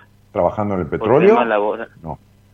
Eh, por cuestiones laborales, como la mujer de él, digamos, es docente, entonces Ah, ella, se- ah. ella se fue un tiempo antes y, bueno, él después viajó con, con la pequeña, con la hijita, con mi hija. ah, está muy bien. Bueno, Sí, este, ¿y, y esa qué es? ¿La casa, la casa de, de donde naciste? exacto, sí, de, de mi familia, digamos. Mis padres eh, Sí. han fallecido. Fallecieron, mi sí. madre, sí, mi madre hace un poco más de, de 11 años y mi padre va a ser 3, ahora en septiembre. Así que ¿Pero tus padres los tuvieron a ustedes muy de grandes ya o, es que Sí, fallecieron pre- prematuramente? Eh, no, mi, mis padres, digamos, mi madre me ha tenido a los treinta y pico, cuando ella se recibió de odontóloga, y mi papá Ajá. él tenía 42. Él, digamos, es padre conmigo, digamos, con nosotros. Pero igual fallecieron bastante jóvenes, de, de 50 y pico, de 60 años. Claro. Sí, sí, mi madre a los 56 y mi padre a los 73, exactamente. Bueno, ¿y a, qué, ¿y a qué te dedicas vos, Maxi? Eh, yo trabajo en una mutual, en la parte administrativa. Y este hace un tiempo que te escucho, hace unos meses en realidad, de- desde a- desde septiembre más o menos del año pasado, en el programa de Ezequiel. Y me ha parecido Ah, muy ¿vos, vos eras, interesante. vos eras oyente, eras oyente de Ezequiel de Colombia? Eh, vos sabes que eh, justamente estaba en el Instagram viendo eh, lo que es la parte de, de sexología eso, y justo lo hizo Ezequiel. Y me ha parecido genial este, la historia de vida de él que vive ahí en, en Colombia. Y bueno, este, hace tiempo que está ahí.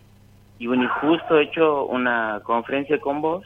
Y bueno, y me ha parecido muy interesante tu manera de hablar y, y, y cómo te cómo eras de directo ¿sí? Ujú. Y, Bueno, sí, este, Ezequiel hace bueno, 20 te- te años que está allá. y hoy estuvimos charlando, hoy estuvimos una hora en un, en un Sí. no en un vivo, sino en privado, charlando los dos, este, bueno, sobre cosas y, y- su vida y mi vida, es una charla de amigos, ¿no? Este, que, que- que por ahí viene a, Argentina a mediados de año y, y bueno, ya nos Claro. encontraremos a tomar un café. Este, bueno, este, Maxi, ¿y, y, qué es lo que, lo que te gustaría hablar conmigo? Sí, yo, eh, sí. específicamente, eh, Daniel, te quería consultar. Vos sabes que eh, a partir de esa fecha te he empezado, digamos, a, a googlear y he visto, digamos, que tiene los, eh, los podcasts en Spotify. Entonces, eh, he escuchado casi todo del, del año pasado, que sería todo el 2019. Me pareció muy interesante cada tema que tocas. Y te quería consultar, vos sabes que yo tengo la piel rosácea. Hola, hola. Hola, sí, Daniel. Ah, sí, sí, querido, Sí. creí que se había cortado, disculpa. No, no, no. Eh, te quería consultar eso. Vos sabes que tengo la piel rosácea, o sea, se me hace muy colorado así el rostro. Sí, sí, ya conozco. Alrededor de la nariz, en, en, en la, en la juntura acá de los pómulos, debajo de los ojos. Sí, sí. rosácea. Exactamente. Sí. Sí. Y quería saber a qué se debe. Pero, pero a, ver, te, pregunto de vuelta porque me parece que, no te pregunté, que no tiene nada que ver con esto, ¿eh? pero ¿a, a qué te dedicas? ¿Qué, ¿En qué trabajas? Me, parece que me lo, me lo comí o no, o, o no lo escuché. Eh, trabajo en la parte administrativa de una mutual acá en Santiago del Estero. Ah, en la parte administrativa de una, de una mutual. Muy bien. Este, mutual. ¿Y cuándo, cuándo arrancó esta, esta, esta, esta rosácea? ¿A, a los 16 por ahí o, o a qué edad? Sí, más o menos como esa edad. Me parecía. Sí, exactamente. Ujú. Sí, porque se da más o menos que era finalizando el secundario, eh, empiezo un tratamiento y bueno, y de ahí que, que tengo así colorado y bueno, y siempre se me hacía cáscaras y así, y siempre me, me pelaba, digamos, y bueno, y tenía así muy colorado. Hasta que me fui a un dermatólogo Ajá. el año, el año pasado y bueno, me ha dado unas cremas, todo, pero igual tengo rosácea así, o sea, eh, estoy como colorado todo el tiempo. Obviamente que me cuido del sol, acá en Santiago hace muchísimo calor, es muy fuerte el sol y bueno, ando Sí, sí, con pero no, importa, no tengo- importa, no todo el mundo que anda en Santiago, Exacto. este, claro, sí. Este, tuve una paciente con rosácea, este, este, que vino, me acuerdo, un seminario, este, hace, hace, hace, hace no mucho, qui- quizás eh, mediados del 2019, vino un seminario de esos que hacíamos cuando no había pandemia, que duran tres días, y tenía rosácea y, ¿cómo se llama esto? Celiaquía. Me acuerdo que un día, en un ataque de ansiedad, se comió unas galletitas, ¿viste? Unas, una- unas galletas dulces, ¿viste? Sí, Este, y me llamó con un ataque. Yo me acuerdo que era un jueves y yo estaba yendo, porque todos los jueves yo iba hacia mi pueblo, hacia Ramos Mejía, que está en las afueras de, de- de- de la ciudad de Buenos Aires, de la capital, eh, a encontrarme con mis amigos, hace 20 años, todos los jueves, a comer, a jugar roto las cartas, esta cosa de, qué sé yo, de varones, hablar de fútbol, de boludeces. Este, y yo me acuerdo que, que ese trayecto, que son como 30 kilómetros, lo hice hablando con ella en el auto, o sea, pu- puse el, el manos libres del auto, el- conecté el teléfono eh, por, por Bluetooth a, a la radio, sí, y, y tenía un ataque de ansiedad que se ahogaba, eh, como si fuera un ataque de pánico, este, se sentía que estaba hinchada, que, que esto, que lo otro, que como si le hubiera hecho una reacción alérgica a las galletitas y esto y lo otro. No tenía nada, Este, no tenía nada, tenía su cabeza. eh, y fui hablando con ella, todo demás, y se calmó, que este, que lo... Terminó comiendo torta, galletitas, eh, se le fue la rosácea, eh, se le qué fue todo. Bueno, querido, este, este, el rostro, la cara, es, la primera parte de tu ser que, que, que, que, se confronta y que se enfrenta al universo, al mundo. Este, Sí, Todas las demás partes de tu cuerpo las puedes tener cubiertas. Aunque tengas una máscara eh, o un barbijo, tu cara y tus ojos eh, están a la vista. Podrías cubrirte las manos, las piernas, el- desde ya el tórax, el cuello, la cabeza con un sombrero. sí, Este, y hay como una imposibilidad emocional de mostrarse abiertamente, es decir, de dar la cara al mundo, de dar la cara al mundo, ¿no? Este, de, las personas más susceptibles de tener problemas en el rostro son aquellas que se avergüenzan fácilmente, que se sienten eh, menoscabados o humillados por el menor motivo, ¿no? Son personas que se sienten culpables fácilmente y que se esfuerzan por ser lo que los demás esperan de ellas. También tienen miedo como de como de que les vean mala cara, ¿no? Y se esfuerzan porque les vean una buena cara. Eh, ¿Entendés? Eh, exacto, de lo que hablabas en el comienzo del programa de la teoría de la equidad. Es como mm. buscar la aprobación. Mm. Bien, entonces, esto no quiere decir que todas las personas que necesiten esto van a tener rosácea, pero sí que todas las personas que tienen rosácea tienen una base en eso. Eh, eh, entonces, sería...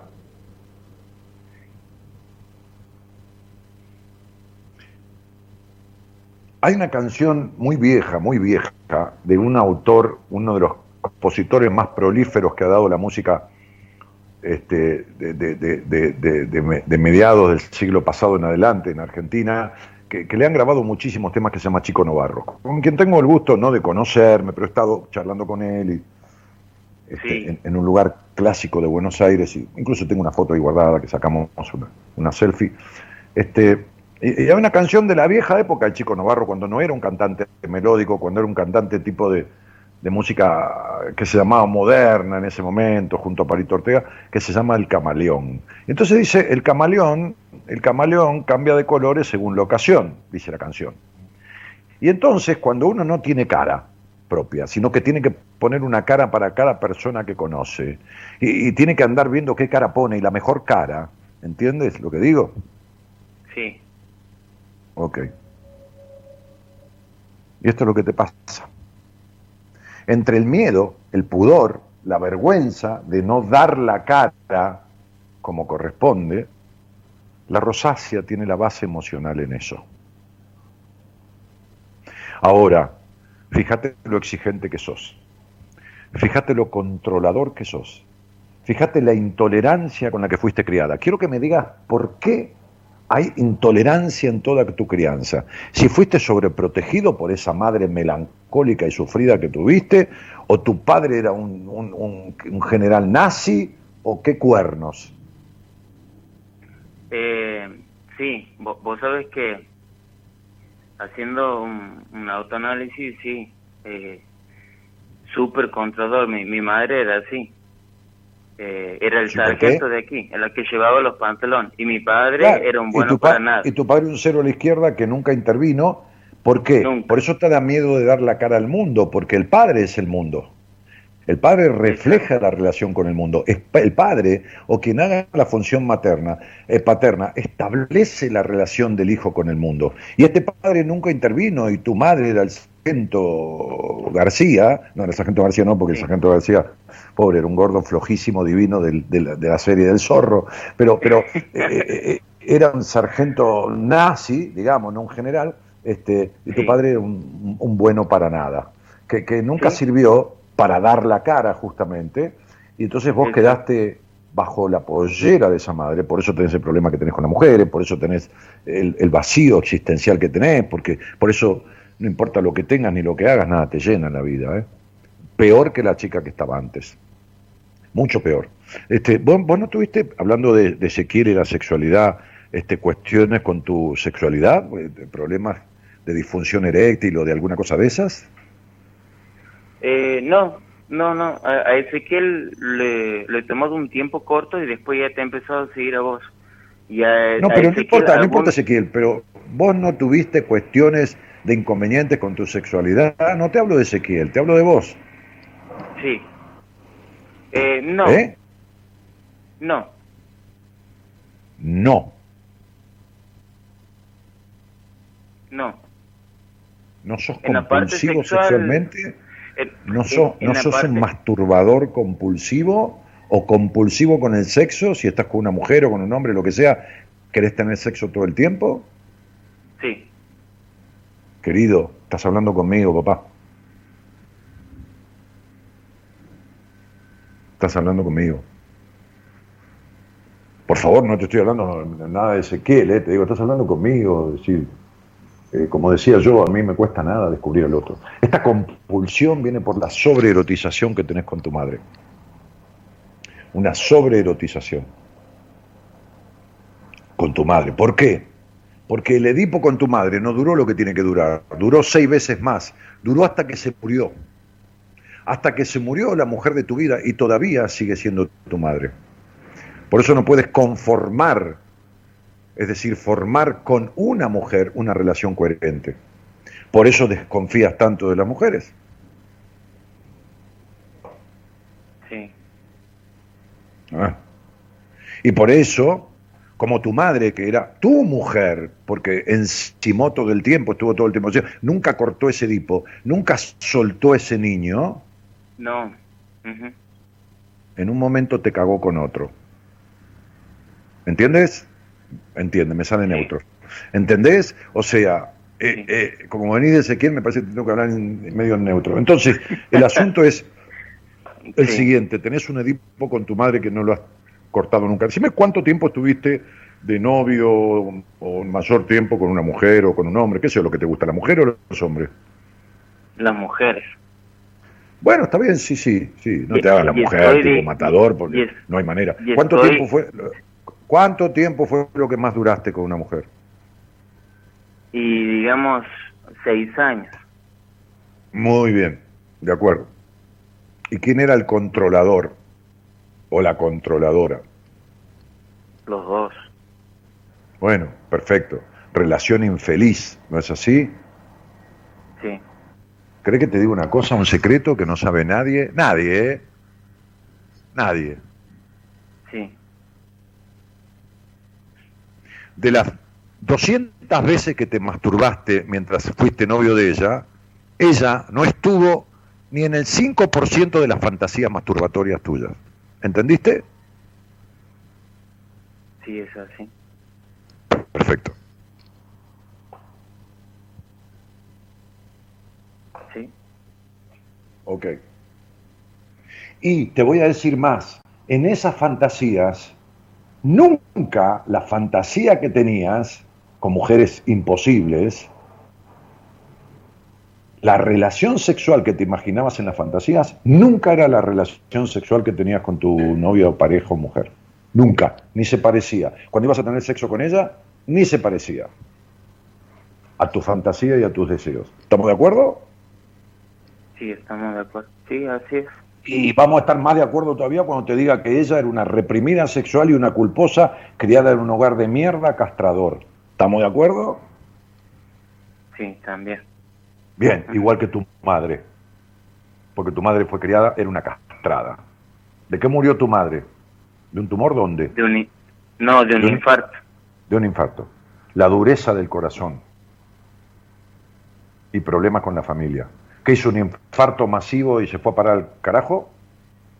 Eh, no, ha hecho un infarto eh, trabajando y bueno, después eh, le han colocado un stent y nuevamente ha hecho otro infarto y bueno. Listo.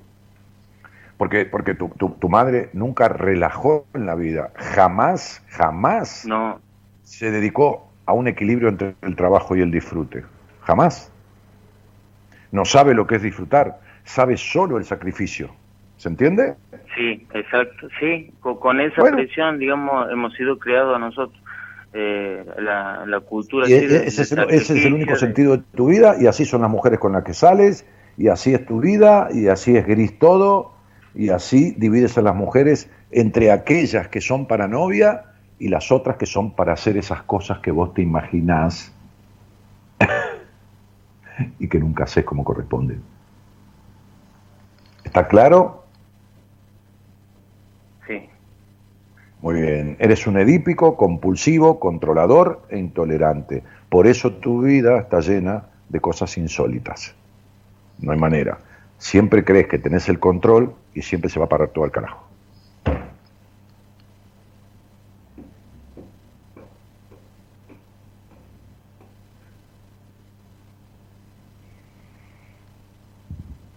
Vos sabes que eh, te cuento, Dani, he leído el libro El Poder de la Hora y eso es como que me ha ayudado a, a desestructurarme un poco, bastante. Bueno, pero no lo suficiente si no estarías hablando conmigo. No. Y, Y bueno. Si tenés 40 de fiebre y bajás a 38, ¿estás curado? no. Ve, estás en 38, todavía sigue la infección. Vos no podés tener una mujer sanamente libre, ni salir con alguien sin desconfiar, ni parar tu masturbación compulsiva, ni tres carajos de nada.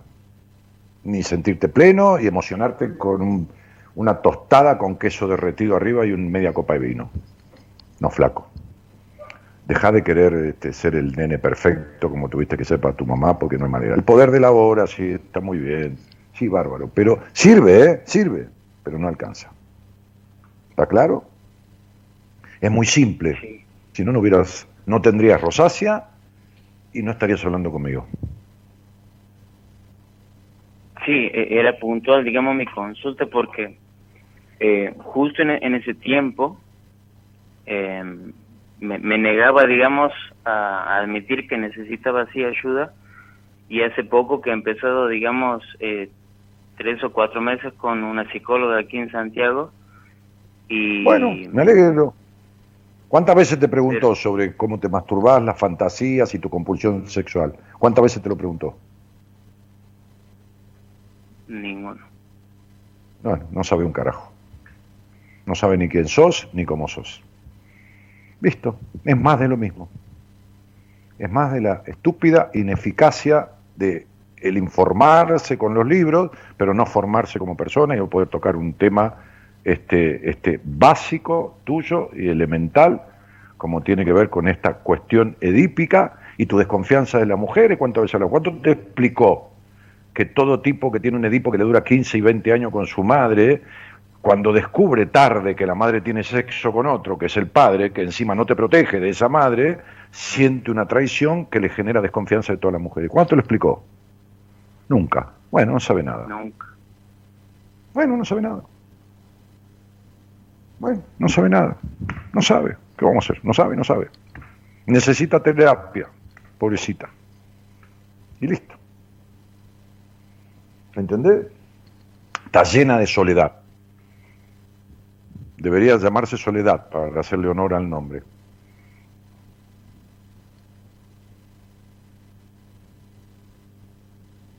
¿Quedó claro, macho?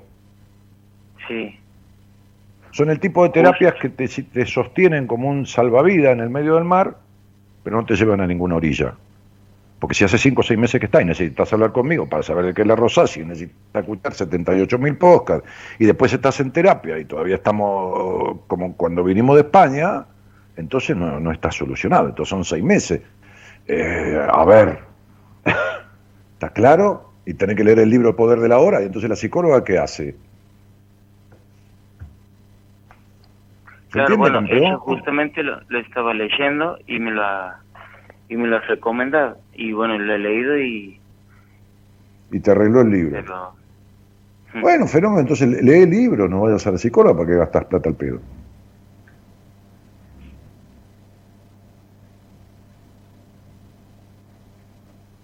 Maxi, a ver, vamos a ceñirnos a tu pregunta.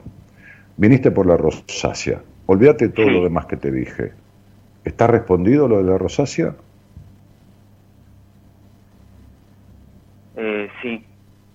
Bueno, entonces ya está campeón, quédate tranquilo, seguí con lo tuyo y fíjate y vas, trata de ir mejorando. Si, si, si ese proceso en terapia te mejoró mucho, seguí y dale para adelante y, léete algún otro libro y listo, ya está. Lo de la rosácea es eso, es la cara al mundo, la falta de protección del padre, es la necesidad de aprobación, es el control de vos mismo, la retracción, la imposibilidad de ser espontáneo, la intolerancia que tenés de no dejarte ser, porque te criaron no dejándote ser. Y bueno, todas estas cosas, fíjate si las vas desarmando y listo. Y lo demás, qué sé yo, ya verás. ¿De acuerdo, papi? Bien. Muchas gracias, Dani. Te mando un abrazo, campeón. Chau, chau. Otro, otro grande para vos. Gracias.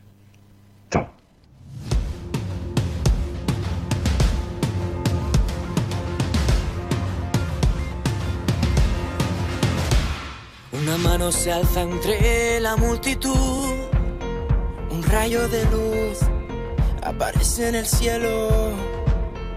Miles de voces cantan o mismo son. Somos fuerza, somos cambio, somos la generación de valientes que no callan ante el miedo hay personas que le llenan dar más que recibir, dice Hugo, porque ah, eso lo había leído. Este Gaby Martínez, bueno, volví a escucharte, quería volver. Marcela Manzanada dice, Dani querido, cuánta verdad, hoy estoy tratando de salir a flote. Decís esas palabras justas que te hacen pensar en uno. Marcela, este, toda la vida querés arreglar todo sola y, y razonar todo y no salís de donde estás. Saludo Perito Moreno Santa Cruz, dice Gaby Martínez. Y María Ángeles Quevedo dice, Daniel, siempre te escucho, tengo un hijo trans que se definió a los 18 años y mi mamá está totalmente negada, pero tu mamá es, la abuela, no es la mamá. Y aparte, ¿qué le importa? Tu hijo no tiene por qué buscar estar de acuerdo con todo el mundo. Quiere que vaya un psicólogo. Ella fue una mujer reprimida en cuanto a lo sexual. Soy Emilia de Burlingame. Vos también sos reprimida en cuanto a lo sexual, Emilia. Miguel este, dice sí, pero eran gente muy sufrida, no sé a qué se refiere. Eh, sabias palabras, crack, yo a eso de quedar bien le llamo prostitución emocional. Esa frase la escuchaste de mí, la aprendiste en el curso de numerología. Este, voy a empezar terapia, dice Sin Pérez, porque yo me enamoré mucho, vos no te enamoraste nunca, Sin, vos no sabés lo que es el amor.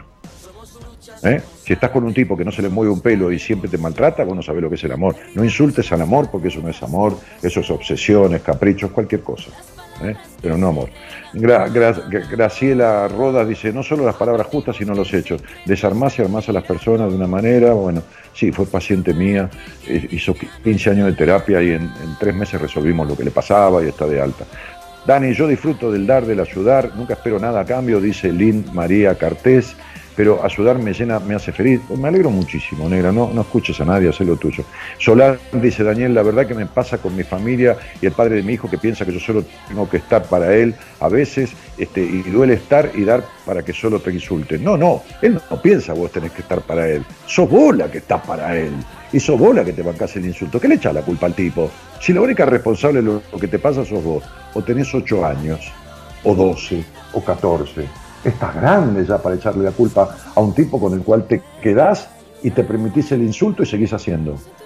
Por favor, ponte un espejo y mira quién es el único culpable.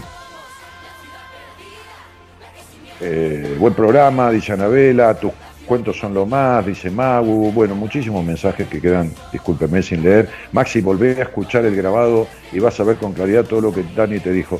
Eh, hay un punto, Miriam, los chicos, los chicos cuando vos les explicás a los niños, hay un momento en que dan vuelta la cara. Cuando un, cuando un niño hace una pregunta y uno le explica y el niño da vuelta la cara o se distrae, no hay que decirle más nada. Esto es lo que yo hice con Maximiliano. Yo le estaba explicando y me empezó a hablar del libro. Listo, chao, no da para más. Este, me dejaste pensando eso del Edipo. Eh, mi hijo tiene dos años, solo estamos con los dos y no quisiera dejarlo así, dice Solange Ponce, qué sé yo, Solange, no sé cómo lo estás criando, qué sé yo, no, ¿Qué? no importa si están los dos solos, la función materna eh, la, hace eh, quien cría al niño y la función paterna la hace quien acompaña o la misma madre o un tutor, no importa, eh, el tema es no fagocitar al hijo. bueno, un día que quieras lo hablamos. Aleja Nefer dice esa cara de Dani es única. ¿Y qué querés que le haga, chicos? Dani, sos admirable, no te mueras nunca. Ojalá no moriría nunca. Yo, yo quisiera vivir toda la vida, pero no puedo. ¿Qué vas a hacer? Este, muy bien. Bueno, nos vamos, chicos, nos vamos. Ya hicimos todo lo que pudimos. Este, corazón y pases cortos. Este, como decía Rolando Hangling. Este, y, y, traten de portarse mal. Y si se portan mal, pásenlo bien y avisen para que nosotros pidemos, aunque sea. Este, vamos, Gerardo, vamos con ese tema que habías puesto. Una mano se alza entre la multitud, un rayo de luz aparece en el cielo. Miles de voces cantan o mismo son. Somos fuerza, somos cambio, somos la generación. De valientes que no callan ante el miedo. El recuerdo de almas que